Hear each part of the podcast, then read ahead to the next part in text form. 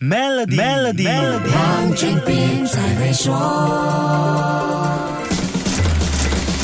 你好，我是黄俊斌。利率是二零二二年和二零二三年的市场大主题。从宏观经济的政策变化到日常生活的成本压力，影响无所不在。这种情况跟全世界高涨的通货膨胀有直接关系。美国和欧洲在二零二二年通货膨胀率飙升到超过百分之九的高水平，全球通胀率在这一年的七月也冲上了一九九零年代以来的最高水平。之后的事情，相信大家都记忆犹新，就是全球范围的中央银行加息。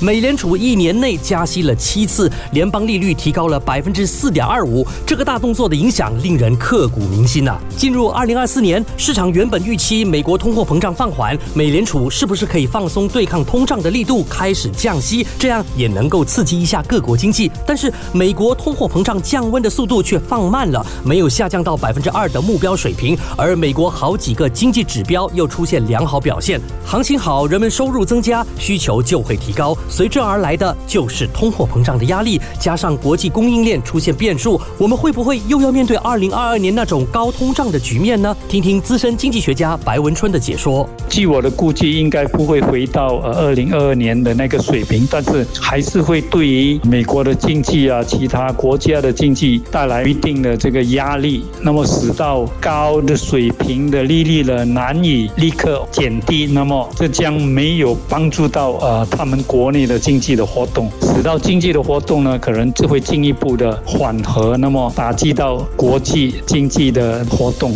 那么当然也间接会影响到马来西亚的出口活动。那么疫情之后，哪些因素是主导通货膨胀的关键？红海危机影响供应链，会对通货膨胀有多大的刺激作用呢？下一集跟你说一说。守住 Melody，黄俊斌才会说。黄俊斌才会说。